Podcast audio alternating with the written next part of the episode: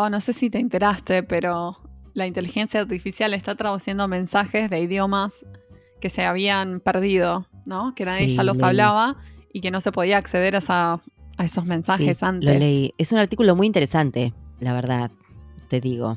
Eh, le cuento a la gente, ¿no? Parece que el MIT y Google eh, armaron una inteligencia artificial. Mírame a mí, yo digo, armaron una inteligencia, no importa.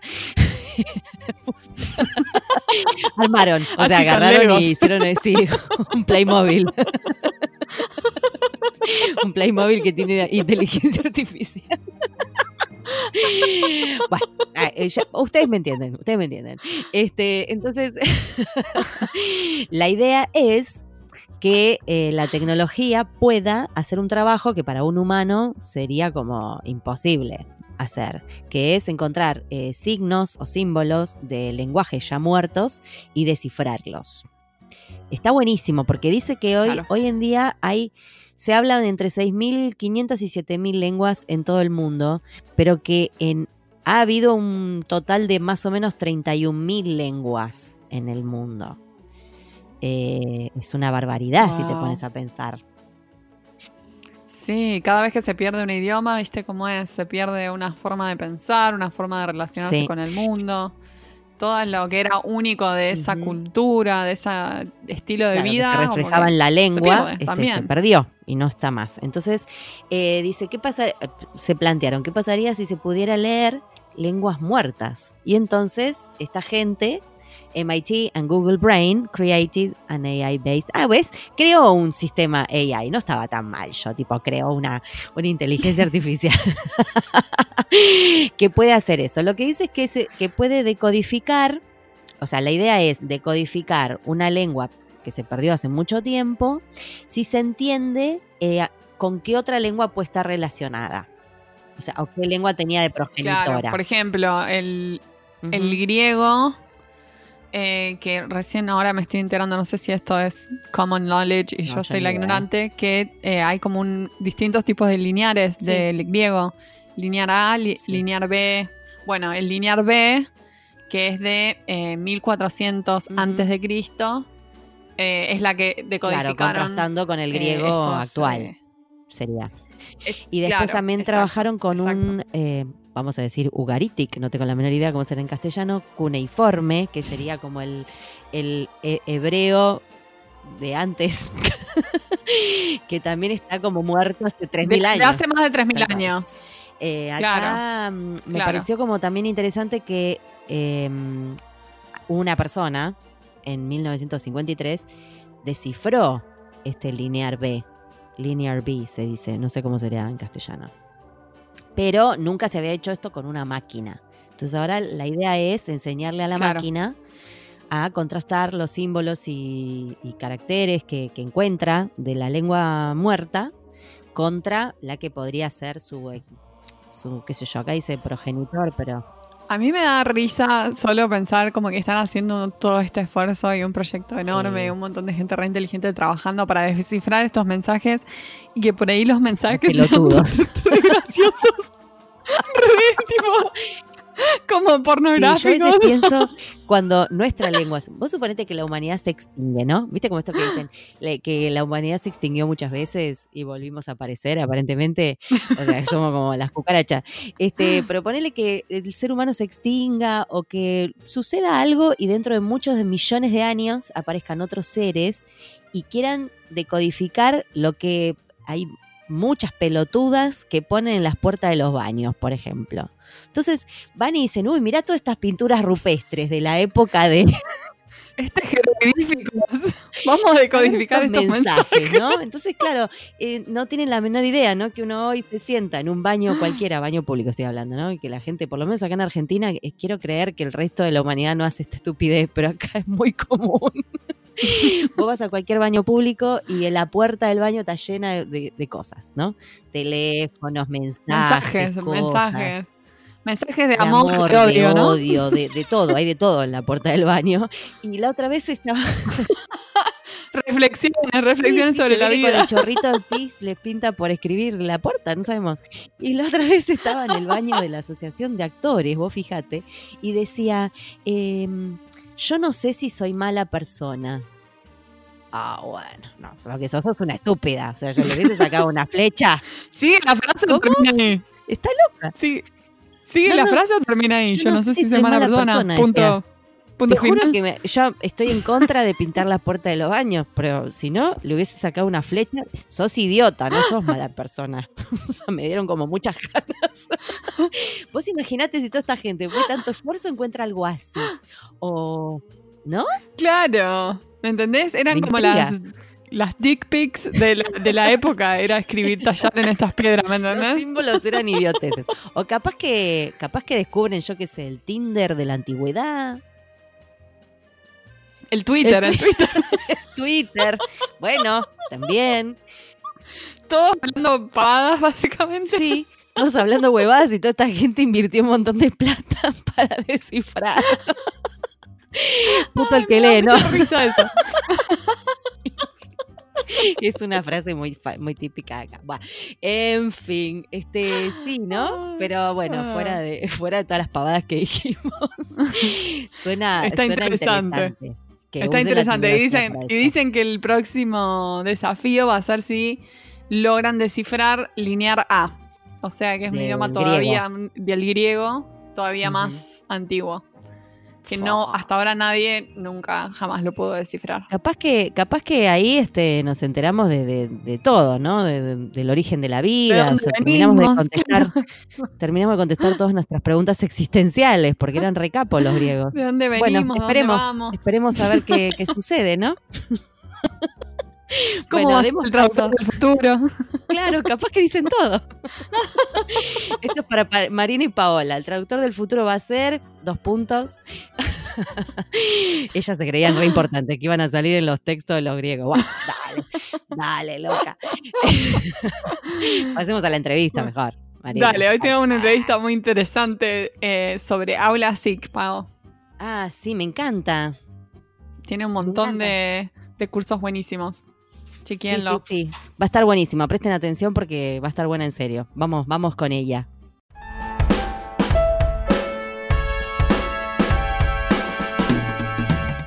Hoy tenemos el gusto de entrevistar a Ana Prats. Ella estudió Biblioteconomía y Documentación en la Universidad de Barcelona.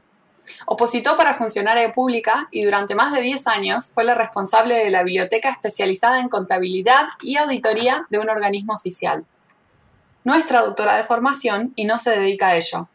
El contacto con la industria de la traducción le llegó a través de su marido y socio en Aula SIC, Salvador Aparicio. Él se dedicaba a la localización de programas informáticos y a la asistencia técnica para profesionales lingüísticos. En la década de los 90, fundió, fundó con otros socios la empresa que comercializó Trados por primera vez en España. En 1999 fundaron Aula SIC, que tiene dos líneas de trabajo. Por una parte, la gestión tecnológica de proyectos de traducción para agencias y en ocasiones para freelancers, de la que se ocupa Salvador, y por otra, la formación continua para traductores, de cuya organización Ana es la directora de formación. Ana, muchas gracias por estar con nosotras aquí en Pantuflas. Bienvenida. Muchas gracias a vosotras por invitarme. Debo decir que mm, os felicito por vuestro trabajo. Sois muy didácticas y creo que aportáis muchísimo al mundo de la traducción. O sea que muchas linda. felicidades. Qué lindo Ah, piropo. muchas gracias, Ana. Me encantó, muchas gracias. Es la idea, pero viste, uno nunca sabe qué, qué se ve del otro lado, así que no- nos, nos alegra mucho que lo veas así. Bueno, le quiero contar a los podcast escuchas que estamos, hoy estamos triangulando eh, Los Ángeles, Barcelona, Buenos Aires. Oh, parecemos una, una boutique de moda. Buenos Aires, LA. Ana, ¿estás con pantuflas? No, ¿no? Todavía no hace frío como para ponerse las, las zapatillas. No, eso. ahora mismo estoy con sandalias. Aquí es verano aún. Todavía Sí. está, está, está calurosito. Bueno, está bien, igual. Te perdonamos, te perdonamos. Vale, pero me las pongo, ¿eh? Me las pongo. Sí, claro.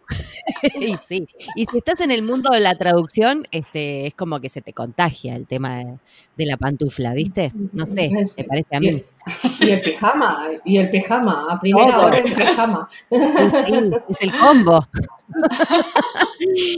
Eh, nos encantan, te queremos decir que a nosotros nos encantan los cursos que ofrecen a través de AulaSIC. De hecho, hemos estado como muchas veces en la página porque tienen como muchos eh, profesores, eh, instructores muy, muy, interesantes que hacen especializaciones muy interesantes. ¿Nos contarías cómo surgió la idea de este proyecto? Bueno, vino, la verdad es que vino por parte de mi marido y socio, que es Salvador Aparicio. Eh, él, es informático, de hecho, técnico informático, y empezó a trabajar en localización de, programas informáticos.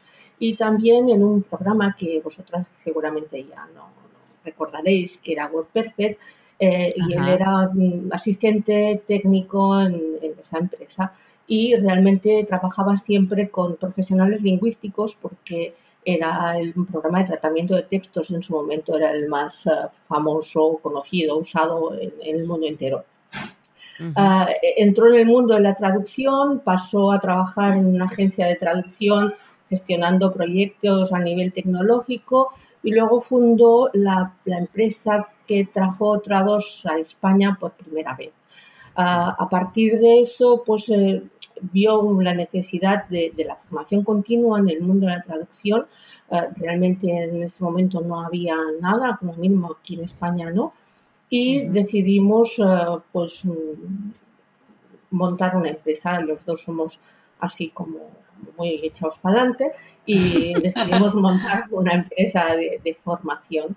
Eh, bueno, pues de ahí surgió, yo aportaba mi conocimiento en organizar formaciones, que era un trabajo que hacía en, mi trabajo anterior, y él pues aportaba el conocimiento tecnológico principalmente a través de, la traducción al principio.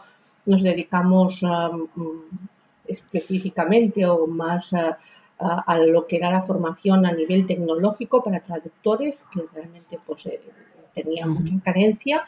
Y luego también vimos la necesidad de que los traductores eh, mm, se especializaran en una temática concreta y enfocamos también la línea en, en, formación de especialidad. Me encanta eso, porque no hay, no, no hay muchos lugares, o, al menos yo no conozco, que, que uno se pueda así especializar en temas realmente específicos no solo cosas más generales, sino muy bien específicos. Y eso lo, hacen, lo hacen muy bien, eligen muy bien las temáticas. Y, ustedes obviamente están en España, pero reciben traductores de todas partes del mundo o hay alguna región en particular donde reciben más traductores? Sí, a ver, eh, la mayor parte de nuestros alumnos uh, no, el 50% de nuestros alumnos son europeos y entre los europeos la mayor parte son españoles, pero luego mm, hay un, una bolsa importante de, alumnos, un grupo importante, muy importante de alumnos en Estados Unidos, donde evidentemente hay muchos traductores eh, inglés español, que es básicamente a lo que al público que más nos enfocamos, y también en, Latinoamérica y cuando hablamos de Latinoamérica, muy especialmente en Argentina, tenemos muchos alumnos argentinos. Ay, sí, nosotros somos muy, nos, gusta, nos gusta estudiar. Y acá, acá en Argentina, en general, los, la mayoría de los cursos, por lo menos los que yo veo, se dan en las asociaciones, ¿no? O sea, los que mueven toda la parte, mm, digamos, educativa son más las asociaciones. Ahora hace un par de años que empezaron a aparecer eh, carreras cortas de especialización para traductores, por ejemplo, la, especialización en traducción eh, literaria que se está dando en la UBA, en Juan, acá en letras, eh, que ahora se va a agregar italiano, está la especialización para localización de videojuegos, para la eh, audiovisual, eh, pero mm, en no hay un no hay un solo lugar, quiero decir, ¿no? Es como, y tampoco todos, quizás están empezando ahora las asociaciones de traductores, no todos tampoco hacen cosas online, que eso también abre bastante el horizonte, el universo, digo, como para, para sumarse, ¿no? Sí, a ver, la importancia de la traducción online es que mm, los alumnos no tienen que desplazarse. Eh, eso, y además tampoco tienen que dedicar unas horas específicas del día, es decir, pueden organizar su horario según la conveniencia, según los encargos que tengan. Eh, eso en traducción es muy importante. Eh, si la traducción online facilita tanto lo que es mm, el hecho de que uno pueda mm, estudiar en el momento que, lo necesite, que, que, tiene disponibilidad, como, como también el tema económico, porque eh, cuando hay que desplazarse para hacer una formación, eh, claro, hay, que, no solo hay que contar el coste de lo que es el curso o la formación en sí, sino también el, el, coste que significa desplazarse. Nosotros los primeros años eh, hacíamos formación presencial, entonces aún no, se hacía formación online y, luego lo compaginamos durante unos años y realmente hacíamos cursos muy específicos, no tanto hoy en día ya, pero para lo que eran esos años sí, por ejemplo el curso de subtitulado y ahí pues eh, venía gente de todo el mundo. Ah, pero claro, el coste que suponía un viaje para desplazarse a hacer ese curso era incluso más elevado que el coste del curso en sí. Ah, yo recuerdo un curso de subtitulado que hicimos aquí en Barcelona, donde la mitad de los alumnos venían de, fuera de España. Y incluso recuerdo que habían, me sorprendió, porque además de gente bueno, de Italia, de Francia, de países que están más o menos cercanos, había una chica eh, de Jordania y otra que venía de Houston. Y recuerdo que a esa chica que venía de Houston le preguntamos, bueno, ¿qué haces tú aquí en Barcelona para hacer un curso de subtitulado? ¿no? Porque realmente dijo, bueno, tengo esa necesidad porque estaba trabajando en una televisión ahí en Houston ah. y bueno, pues habían dos cursos en, en todo el mundo de subtitulado en ese momento. Uno estaba en Argentina y otro estaba en Barcelona. Y nos dijo, bueno, Argentina, Buenos Aires, precisamente. Y hoy ya lo conozco, así es que he pensado, bueno, aprovecharé para hacer algo de turismo, ¿no? Pero realmente, claro, eh, eh, eso implica que tienes que tener, aparte de la disponibilidad de ese tiempo concreto, que además, pues en ese momento no te aparezca un encargo de traducción y tengas que dejar el cliente eh, para hacer ese curso, además implica un coste económico muy elevado. Por tanto, es importante para la formación, ha sido un hito el hecho de que pueda hacerse mm, online. Ana, ¿nos contarías qué tipos de cursos se pueden, pueden encontrar los traductores en, en Aula SIC? ¿Cuáles son los cursos más populares que ofrecen? Los cursos más populares. Bueno, eh, depende un poco de, cada momento, ¿no? de, la situación del mercado, de, de lo que se esté pidiendo. Ah, durante muchos años los cursos más populares han sido los cursos de tratos, porque había una necesidad de formación en ese sector y aún siguen siéndolo mucho, pero en estos momentos el curso que no el curso, sino el itinerario que tiene más éxito es el de traducción médica. Es una, una especialidad que tiene mucha demanda que requiere evidentemente un nivel importante de especialización y que resulta atractiva. A mucha gente le gusta esta especialidad, ¿no? Y más que otras que puedan ser más pesadas, ¿no? realizar. Y, sobre todo el itinerario, porque los itinerarios son un tipo de formación que hacemos que reúnen diversos cursos en, un itinerario formativo que dan además, si se superan todos, un, certificado de máster. en el caso de, traducción médica son 282 horas, es decir, que ya es un peso importante, se realizan durante un año y además dan la posibilidad de cambiar las, es decir, si uno tiene un encargo, pues puede cambiar la convocatoria de un curso determinado a otras fechas, con lo que son muy, muy manejables, muy fáciles de, seguir.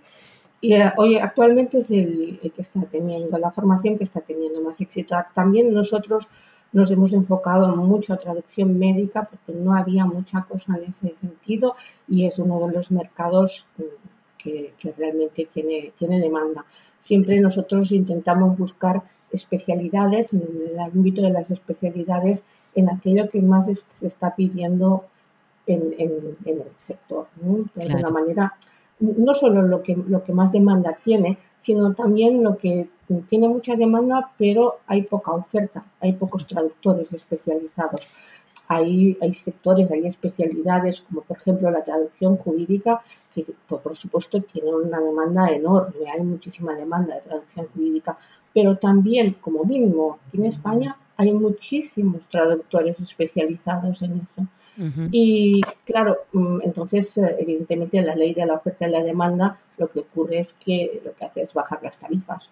Y nosotros lo que buscamos siempre son cursos que estén enfocados a sectores o con mucha demanda y pocos profesionales o, relativamente pocos profesionales preparados o a sectores emergentes en los que esté creciendo muchísimo esa demanda y estén pues pidiendo nuevas, nuevas promociones de, traductores especializados. Claro, yo te iba a decir eso porque mm, eh, vengo escuchando mm, mucho eh, que en medicina se busca, se está buscando eh, traductores que sepan de medicina, o sea, que, que tengan experiencia. A mí nunca me interesó como campo, por ejemplo, pero sé de mucha gente que le interesa, porque también hay, hay trabajo de eso y no hay tanta gente que, lo sepa hacer. Está buenísimo esto que contás de hacer un itinerario, o sea, que durante un año entonces te especialices, es como hacer una, una carrera corta, digamos. Eh, para bueno, es, este realmente es como un máster, es lo que nosotros, le damos de certificado propio, evidentemente de máster, porque realmente es, es la, variabilidad de tutores, de, de materias y el, la duración suficiente como para catalogarlo de esta manera para dar esta certificación. Claro, Sí, está buenísimo, súper interesante. ¿Y ustedes tienen contacto? A esto se me ocurre, digo, esto que decís que tratás de buscar eh, la formación que está requiriendo el mercado en algún punto. Eh, ¿cómo, van midiendo eso? ¿Tienen contacto con agencias o con personas que están en la industria de la traducción como para saber lo que se busca? Por supuesto. Aparte de que evidentemente pues asistimos a todo tipo de, organizaciones, eh, reuniones, etcétera, pero además trabajamos, ah, ya sabes, bueno, ya os comenté que ahora sí tiene dos vertientes. Una es la formación, la otra es la asistencia técnica en gestión de proyectos. Normalmente llevamos las partes tecnológicas de proyectos de traducción en agencias ah, y también para freelance, pero sobre todo para agencias. Ah, y evidentemente pues tenemos una relación muy ah, fluida con muchísimas agencias y bueno, pues vamos viendo cómo está tanto el mercado a nivel de, de especialidades como también a nivel tecnológico, cómo son los cambios a nivel tecnológico, qué es lo que están pidiendo los clientes finales a las agencias que normalmente pues son las que llevan la carga de, los temas tecnológicos. Claro. Y por tanto, pues estamos al tanto y en cuanto vemos las oportunidades, eh, enfocamos la, formación hacia eso. Nuestra, nuestro objetivo siempre es, nosotros no pretendemos formar traductores, los traductores mm, ya están formados, ya, llegan nosotros, son profesionales lo que pretendemos es abrirles puertas a mercados que realmente les puedan ofertar pues trabajo en, cargos de traducción. Claro, claro. Me encanta eso, Ana. Y también hacen cursos eh, de marketing específicamente para traductores, que nos parece muy interesante, como, como sabrás, en la universidad no nos enseñan nada referido a eso. Y me interesa saber cómo es que ustedes realizan el marketing de AulaSIG para llegar a la mayor cantidad de traductores posibles? Bueno, nosotros el marketing lo trabajamos a través de, newsletters ah, y también pues a través de, las redes sociales. Ah, mm, ah, mm, digamos, tenemos una cantidad enorme de antiguos alumnos, además que son muy fieles y por tanto ahí también es donde, donde trabajamos más, eh, dándoles eh, siempre asistencia y ayuda en lo que sea necesario y eh, pues intentamos llegar de esta manera, a través de mailings y a través de las redes sociales a los traductores. Esas son nuestras principales fuentes de marketing. Claro, y, de los, alumnos. Genial, o sea, mucho boca en boca, pero online, que sería como de clic a clic, estaba pensando. y Ana, ¿cómo eligen a los, a los profesores o a los disertantes de los cursos? Oye, ¿tenés propuestas, digamos, gente que se presenta espontáneamente y dice, yo me dedico a esto y quiero enseñar? ¿O ustedes están como, como con esta, mm, como están metidos ya en, el en la industria de la traducción, van encontrando así personajes que les parecen interesantes? Ambas cosas, ambas cosas. A veces hay, hay tutores que, que hacen autocandidaturas, que se, se, presentan, las valoramos con el equipo pedagógico, vemos si realmente pues eh, eh, son personas que o bien tienen una experiencia y una carrera que, que sea considerable o algunas veces eh, también hemos hemos colaborado con, profesionales mm, con menos experiencia, pero que han demostrado que tenían mm, mucho ímpetu y muchas ganas y muchas ganas de, enseñar y que realmente pues eran capaces de, llevar un curso adelante. Y habitualmente cuando vemos un mercado que vemos que es interesante, que está emergiendo y que es interesante trabajar el tema de la especialidad, pues buscamos profesionales que estén destacando en ese mercado y nos dirigimos a ellos para ofertarles colaborar en, claro. cursos. Qué bueno. ¿Y cuál, qué tipo de formación consideras que es la más importante o, la que más apremia al traductor profesional? A ver, eh, hoy en día un traductor profesional eh, antes, hace unos cuantos años, con tener un nivel lingüístico importante, eh, ya estaba. Hoy en día mm, necesita más columnas que sostengan esa, base de la carrera. Eh, principal o importante, la tecnología. La tecnología aplicada a la traducción hoy es básica eh, para todos los traductores y hay que mm, es precisamente de lo que se suele adolecer, es de lo que no, no, no, no, están muy preparados los traductores. La gente de letras en general somos un poco reacia a lo que es la tecnología y realmente es lo que está viviendo el mercado. Por tanto, ahí en, todo lo que es el apartado de tecnología, empezando por supuesto, por la traducción asistida. Es que el traductor que no esté utilizando hoy en día traducción asistida ya está llegando tarde, ya puede ponerse al día. Ah, y luego, pues todo lo que es el trabajo con uh, gestores de, documentación, CMS, pues, WordPress, Joomla, mm, Drupal, porque ya no solo es un tema de la traducción de páginas web, sino también de que cada vez la documentación va a estar más en este tipo de gestores. Cualquier documentación en cualquier empresa es, es mm. hacia dónde va el mundo de la documentación y el mundo de la traducción le va detrás, porque evidentemente el traductor tiene que poder acceder a la documentación que, eh, tiene que traducir. Ah, y por otra parte, eh, evidentemente la especialidad, también el traductor que no está especializado, ah, aparte de que a mi modo de ver es un trabajo casi a extinguir el traductor generalista, Además es que las tarifas son mucho más bajas.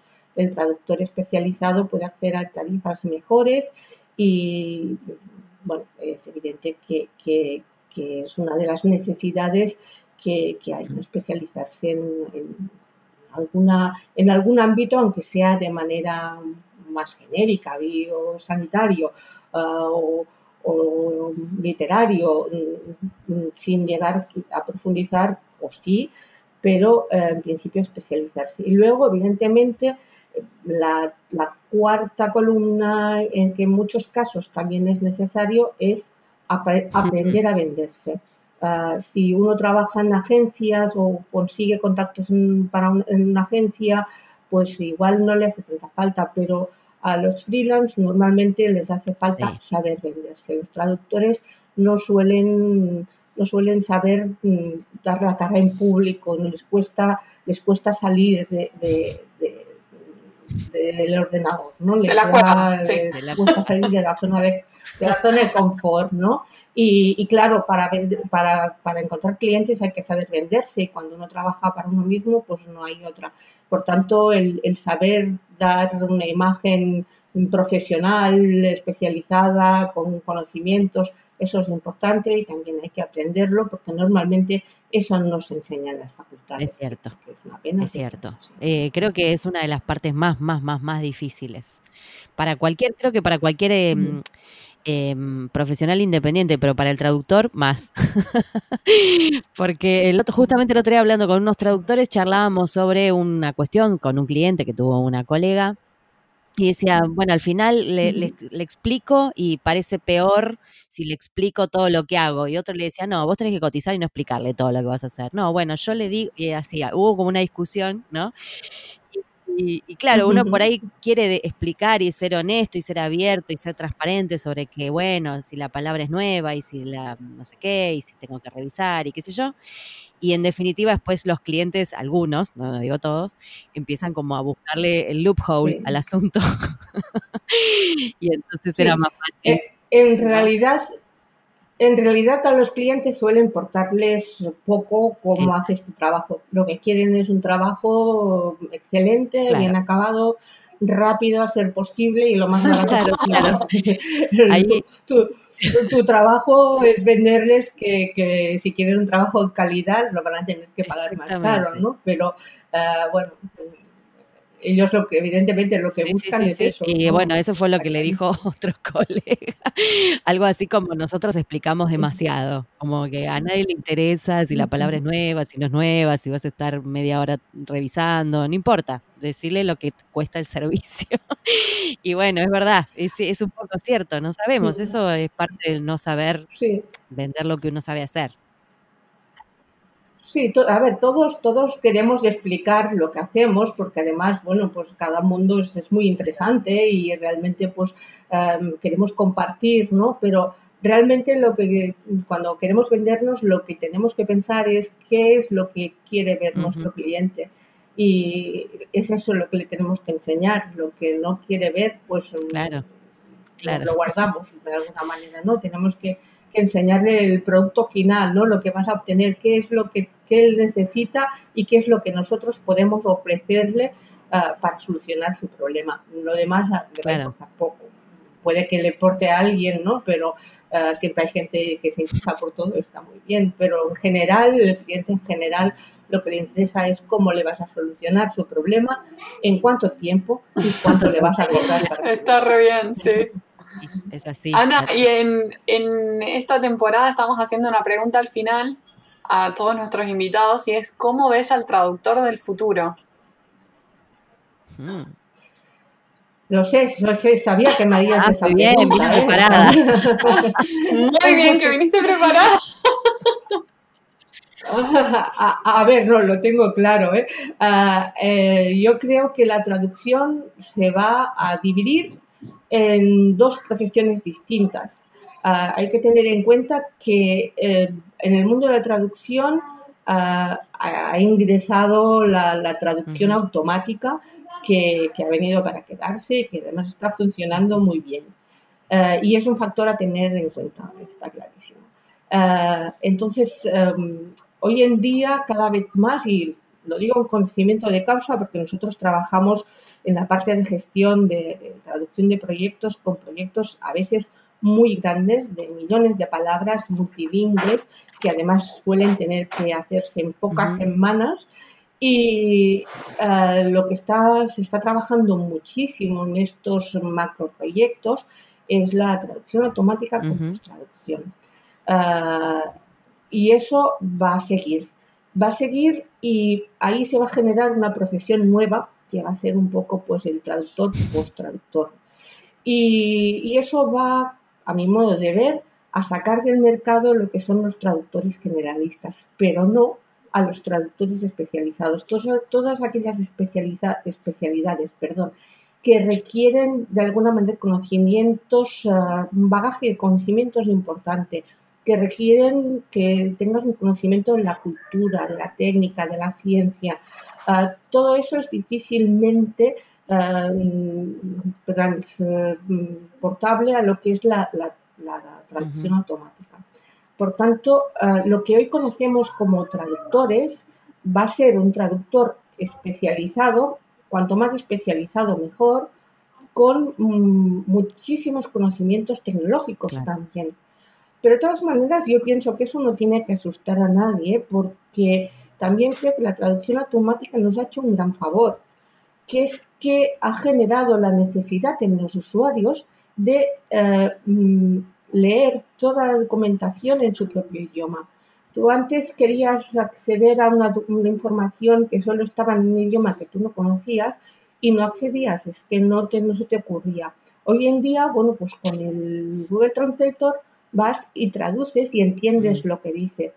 Eso ha generado una actitud en el usuario que quiere ver su, lo, que quiere, lo que le interesa leer, lo que le interesa conocer en su propio idioma. Y eso está generando cada vez más la necesidad de traducción. En principio, se utiliza mucho la traducción automática para eso, pero eh, evidentemente cuando es una traducción que necesita tener una calidad, ahí eh, ya tiene que ver un, haber un traductor especializado o como mínimo un traductor que haga una posttraducción para traducirlo. Teniendo en cuenta que cada vez más eh, mm, existe esa necesidad, que hemos creado esa necesidad o la traducción automática ha creado esa necesidad de traducción y teniendo en cuenta que hoy en día se traduce una parte infimísima de toda la mm. documentación que se está generando, eso va a crear la necesidad de traducir cada vez más eh, toda la documentación y va a aparecer muchísima más traducción en el mercado. Eso sí, los traductores que van a cobrar buenas tarifas y que van a poder seguir trabajando en una traducción creativa, de, transcreación, de, son los traductores que estén especializados. Sí, totalmente. Y por tanto, es, e, e, es, esa es mi visión del traductor futuro, un traductor especializado con muchos conocimientos tecnológicos. Qué loco que le decís post-traducción y acá se escucha como post-edición. ¿Viste? Mari, ¿vos lo conocés como post-edición? Sí, post-edición de, traducción automática. Aquí también. Aquí también ambas cosas se utilizan. ah, mira. ah, mira, mira. Em, sí, bueno, muchísimas gracias, Ana. La verdad que ha sido un placer charlar con vos. Muy interesante todo lo que sí. haciendo en Entren a Aula a ver todos los cursos que hay porque hay unos cursos espectaculares que están ofreciendo. Sí, muy lindo y bueno, muchas gracias por contribuir a nuestro a nuestra profesión, porque a vosotras a vosotras se contribuís también muchísimo. Gracias, Ana. Y saludos a Salvador. Adiós. Saludos a Salvador que también es parte de esto. gracias.